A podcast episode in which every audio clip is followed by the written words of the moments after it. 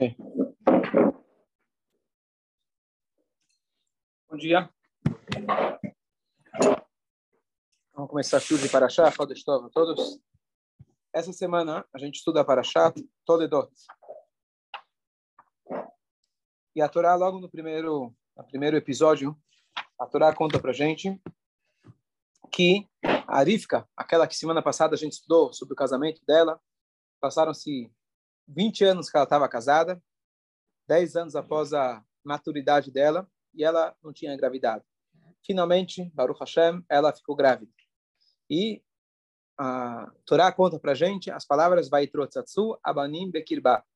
Os filhos estavam agitados dentro dela. Ela não sabia que eram filhos. E ela vira e fala, Vatomerim. Se for assim, ela falou, se for para ser assim, Lamazé Anochi. Para que eu existo? E aí a Torá conta que ela vai se aconselhar e ela fala com o homem de Deus, que era Shem, ele fala para ela, olha, você está com gêmeos. Aí ela se acalma. Como que ela se acalmou? Até então, você tava, tá difícil a gravidez? Normalmente, você está feliz, Baruch Hashem. Pode ser que é difícil, mas você fica contente. A, a alegria supera a, a, o desconforto. E aí você vai no médico, falam que é dois? Ah, então tá bom, é dois. Agora eu vou ter que viajar para Miami duas vezes não é? Fazer o enxoval duas vezes. Comprar um azul, outro vermelho. Como vou fazer? Então, não está claro na Torá que história é essa, que ela está desconfortável, de repente fala que é dois e está tudo certo. Então, a explicação que o Rashi dá para a gente é que, na verdade, o problema dela era outro.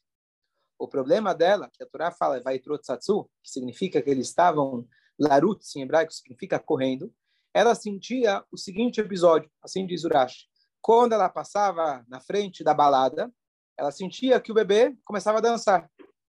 Quando ela passava na frente da sinagoga, ela sentia que ele começava a rezar. Aí falou: peraí, esse aí vai ser baladeiro ou vai ser rabino? Ela começou a ficar confusa. Se é para ser um rabino baladeiro, eu não quero. Uma pessoa que tem duas caras, uma pessoa que tem duas. A pessoa tem que ser honesta. Eu não quero ter um filho que ele vai ter que vai ser falso, que vai parecer ser uma coisa, na verdade é outra. É? Duas vidas. Então, nessa hora, então, o, ela vai se consultar com o homem de Deus, e aí ele fala para ela, não se preocupa, não é um, são dois. Por isso ela se tranquiliza. No momento que ela entendeu que são dois, então ela falou, bom, então não é uma pessoa que ele tem duas vidas, como você falou, e sim, tem um, dois povos dentro de mim. Essa é a passagem. Então, primeiro que isso aqui para a gente é uma lição, na verdade, estamos falando aqui da construção do povo judeu.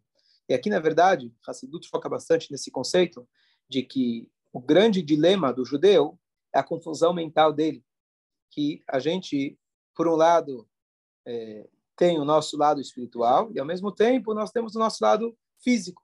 Nós somos um povo que está aqui há milhares de anos, sendo perseguido e etc. E, ao mesmo tempo, ao mesmo tempo que o Yodi ele fala, eu quero ser judeu, às vezes ele fala, eu não quero ser judeu. Às vezes ele fala, eu quero fazer Brit do meu filho, mas eu não acredito em Deus. Ele vai no Yom Kippur, mas ele não come o cachê necessariamente. Por que, que o Yodi é tão confuso? Você não encontra isso em outros lados. O Yodi, enquanto ele não descobrir que ele tem uma dupla personalidade, ele não vai se acalmar. Enquanto ele não conseguir olhar no espelho e reconhecer os dois lados dele, as duas Neshamot, as duas almas que ele tem, um representada por Yaakov, outro por Esav, que são os filhos que vão nascer, ele vai estar sempre nessa confusão. No momento, a partir do momento que você tem esse esclarecimento, entenda que você tem duas personalidades funcionando o tempo todo dentro de você simultaneamente e a tua guerra é constante, você pelo menos vai ter uma uma clareza. E a partir daí você vai poder fazer as escolhas. Agora a pergunta é a seguinte: nós sabemos que uma das maiores bases do judaísmo é o livre-arbítrio.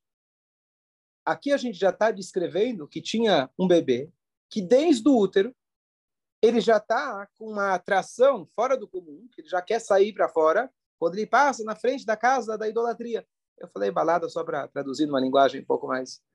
É, quando ele passava na casa da idolatria, e o outro já queria rezar. Cadê o livre-arbítrio? É óbvio que um vai ser o Esav e o outro vai ser Yaakov. Se já desde a, do ventre, antes deles fazerem qualquer escolha na vida deles, eles já estão com essas tendências, Cadê o livre-arbítrio?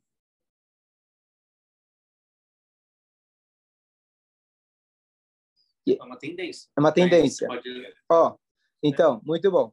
Mas mesmo assim, vou falar, você vai falar, não é justo, é só uma tendência. Por que eu nasço com uma tendência para ir para o lado esquerdo, enquanto meu irmão vai para o lado direito? Não é justo. Não é justo. Alguém pode chegar e falar. E a pessoa pode usar essa história, não só para falar do passado, mas falar, olha, eu nasci e sabe, o que, eu posso fazer? Tá bom que meu pai é Yitzhak, tá bom que minha, minha mãe é Rivka, mas eu nasci, eu não nasci para isso. Tá vendo? Ó, Isaac também não nasceu para isso. Olha o que aconteceu com ele. Então a resposta é justamente essa, que na verdade, na verdade, essa tendência, ao mesmo tempo que ele é um desafio muito grande, é uma oportunidade muito grande. E por isso a gente vê uma constante na história que o pai, o tempo todo, ele depositava confiança justamente no Esav e não no Yaakov. Porque ele entendia que esse desafio, ele sempre vem, como todo livre-arbítrio, ele vem de forma equilibrada. Se você tem uma para querer fazer idolatria, quer dizer que você tem uma predisposição muito forte que consegue superar essa idolatria. Muitas vezes eu falo, Deus me fez rabino. Porque se ele me fizesse, me fizesse talvez uma pessoa trabalhadora, etc., talvez eu não. Quando que eu conseguiria vir na sinagoga? Eu ganho para vir na sinagoga. Então eu falo, ó, esse aqui vai precisar ganhar para ir na sinagoga. Se ele atrasar, ele vai descontar do salário. Então tá bom, tá certo? Então a gente olha para, oh, esse aqui é religioso, esse é rabino. Não, Deus fez ele rabino porque ele não consegue fazer outra coisa. Tá certo? Eu sempre falo, eu tentei de tudo, não consegui, virei rabino. mas, mas é verdade isso, é verdade esse conceito de que a gente olha às vezes para uma pessoa e fala, poxa, ele é mais sagrado, olha as condições que ele teve, é uma pessoa tão elevada. Ele é elevado porque Deus viu que ele não poderia ser de outra forma. Aquele outro que nasceu lá com outra tendência, ele tinha realmente a possibilidade, ele tem realmente a possibilidade de fazer uma transformação muito maior. Esse, Deus precisou colocar ele lá no, na, na panelinha para garantir ele. Então, essa. Hã? Isso teria a ver, por exemplo, com o objetivo da, da alma aqui? Com certeza. É, é... Então, tipo, Deus daria um pouco mais de dificuldade, porque é uma, uma, alma que precisa se esforçar um pouco mais. Perfeitamente. Então, na verdade, o que acontece? A gente vai ver isso ao longo, essa constante, a gente vai ver nas próximas gerações também. Quando vai ter o Jacó, vai casar com Rachel, Leá, a gente vai ver tudo isso que vai se repetir. Mas, basicamente, essa ideia de, de, de Eissav era um homem do campo. Assim que ele nasce, nasce ele era um homem do campo. É fácil você ser o homem da sinagoga. Você conseguir ser o homem do campo e ainda assim conseguir usar as suas caças para poder servir a Deus, é outro esquema. Yaakov não tinha essa capacidade. Yaakov não poderia trazer as pessoas do campo. Yaakov não poderia trazer os animais, metaforicamente falando, do campo. Yaakov não tinha essa capacidade. Só Esav ele tinha. Por isso, Isaac depositou muita confiança nele. Agora, o Esav, ele teve o livre-arbítrio dele ele não quis usar esse potencial que o pai deu para ele. Finalmente, o que aconteceu, na verdade, foi que o Yaakov ele acabou vestindo as roupas do Esav. O que, que isso significa? O Yaakov, uma vez que o Esav não aproveitou o potencial dele, alguém precisava assumir. Quem que vai cuidar da turma do campo? Quem vai cuidar dos animais?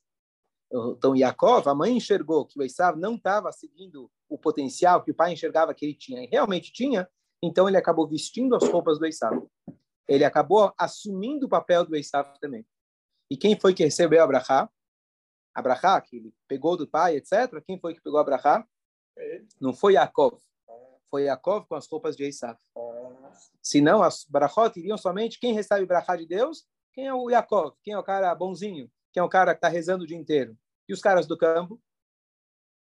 Yaakov ele fez questão de vestir as roupas do Esav, e fazer o papel do Esav, que todo aquele que for descendente do Yitzhak, independente se ele é homem do campo ou ele é homem da, homem da sinagoga, ele também vai receber a brachá dele. Então, Jacob ele teve que assumir o papel do irmão, que o papel, o irmão tinha esse potencial, mas ele acabou não exercendo. Então, Jacob acabou pegando para ele mesmo esse papel. Até que, quando Mashiach chegar, Ve'alu Moshim Be'atzion Ishpod Taresav, a gente fala todo dia, que o, o potencial espiritual de Esav, ele vai realmente se materializar.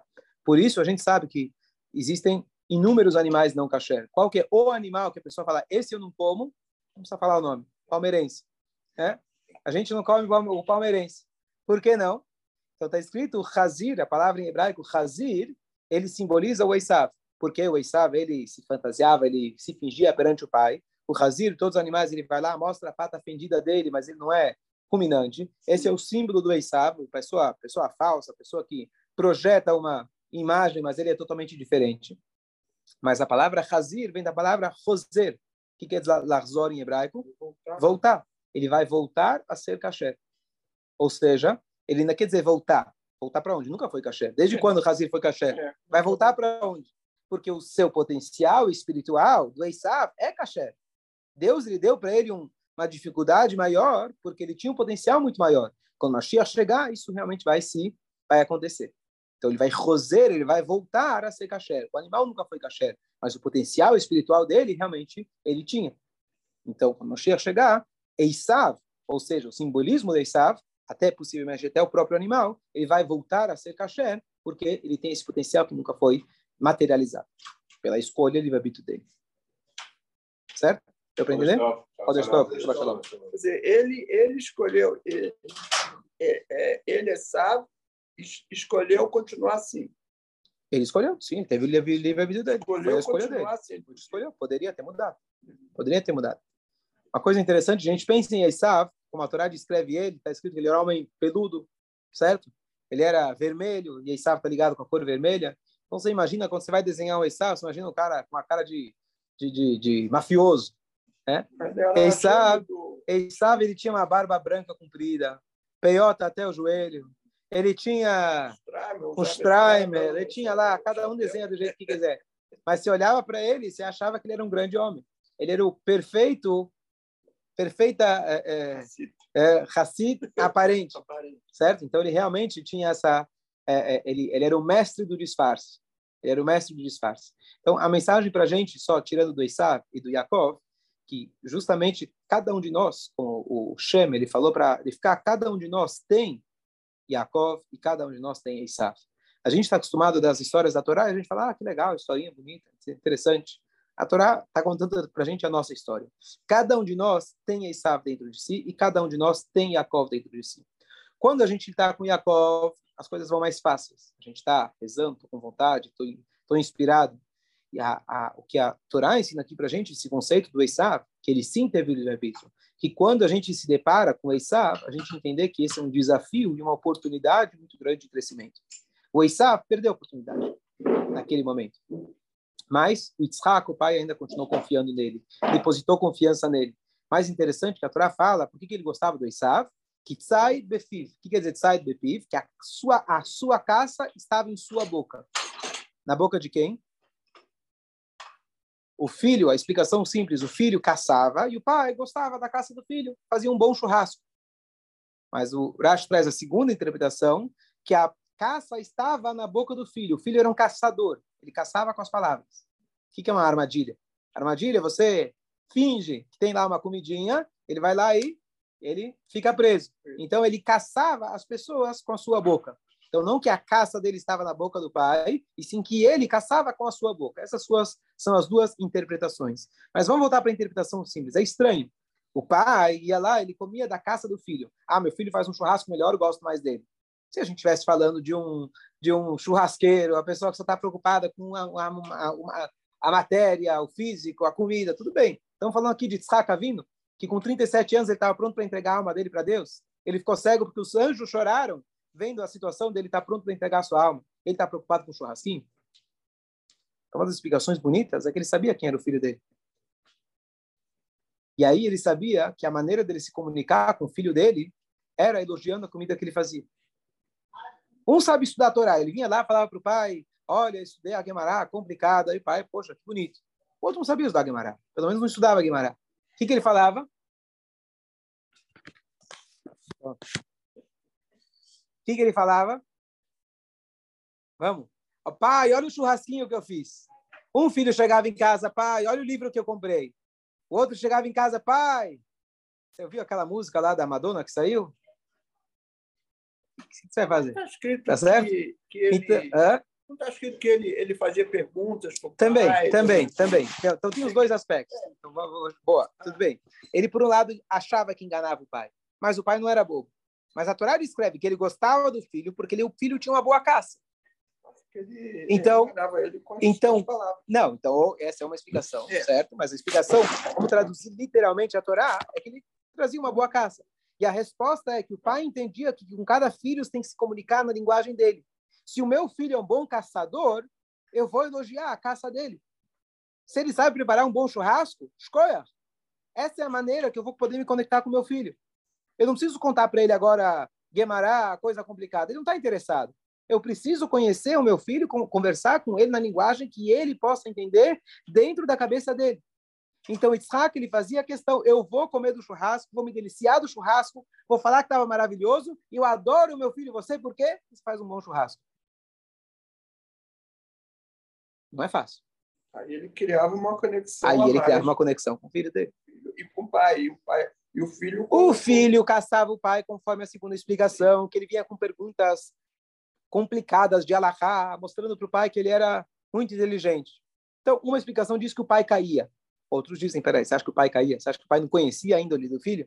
Então, o pai caía, entre aspas, fingia que o filho estava fazendo boas perguntas, dava atenção para as perguntas, mesmo que eram perguntas, peraí, o que você está perguntando do nível mil, se você nem o zero você faz? O que está querendo se... Mas ele não, ele deixava, ele deix... entrava na, na dança do filho, entrava na brincadeira, na onda do filho e elogiava a comida, a carne. Imagina quão difícil seria para um pai, para Yitzhak, falar, hum, que gostosa essa carne. O pessoal precisava fazer um pouso assim, ele vinha lá de Atzilut, do mundo lá espiritual, que não estava interessado nem em carne, nem em comida. Vai lá, chega, uh, hum, que gostoso esse restaurante. Mas ele fazia isso o quê? Porque ele entendia que a educação do filho realmente você precisa se conectar com ele. E olha que resultado final, eu vou concluir com isso só, mensagem muito bonita. A gente pode chegar para o Yitzhak e falar, olha pai, você teve uma boa intenção, você realmente se esforçou muito, mas você teve um Esav. Não deu certo. Sua educação não deu certo. Sejamos honestos. O Esav sabe quem nasceu? Só nasceu bastardos, nasceu Roma e nasceu Amalek. Olha que narra você tem. Amalek é o povo arqui-inimigo do povo judeu. Então, olha aqui o Naches. Olha que Naches. Inclusive, ele teve um filho que chamava Naches, neto chamava Naches, Nachat. Por isso a gente deseja em Yiddish, a gente fala Ideshanachas. Por que Nachas judaicos? Porque tem o Nachas que era filho de Esav. Então, ter Nachas, apenas ter orgulho, não é suficiente. Tem que ter orgulho judaico. Porque o, o Esav também tinha Nachas. O filho dele chamava Nachas. Então, a gente fala orgulho judaico.